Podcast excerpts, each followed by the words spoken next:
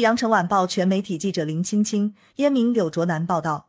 三月十六日下午五点，广州市人民政府新闻办公室召开广州市疫情防控新闻发布会，市卫生健康委、市民政局、天河区、黄埔区相关负责人通报广州市新冠肺炎疫情防控相关情况。广州市卫生健康委副主任陈斌通报广州新增三例确诊病例的有关情况。病例一，男，三十七岁，现住天河区天河南街广和社区。该病例三月十三日搭乘高铁从外省返穗后，在广州南站核酸采样结果阴性。三月十六日在单位组织的例行核酸检测中初筛阳性，经原样送检重采复核阳性。病例二，男，七岁，系病例一的儿子，与病例一共同生活。十六日在密接者排查过程中核酸样本阳性，复核阳性。病例三，男，三十四岁，系病例一的弟弟。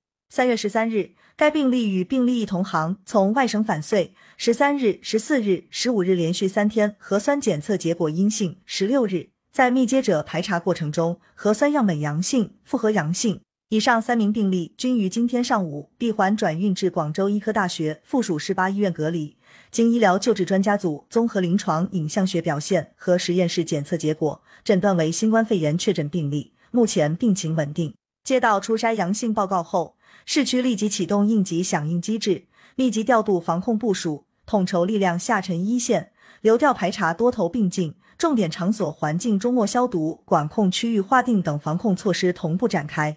截至今日十五时，甄别密接一百五十二人，次密接三十二人，已落实核酸采样及管控措施，已出结果均为阴性。重点人群九十七人，全部赴黄码发送提醒短信，实行七天三检。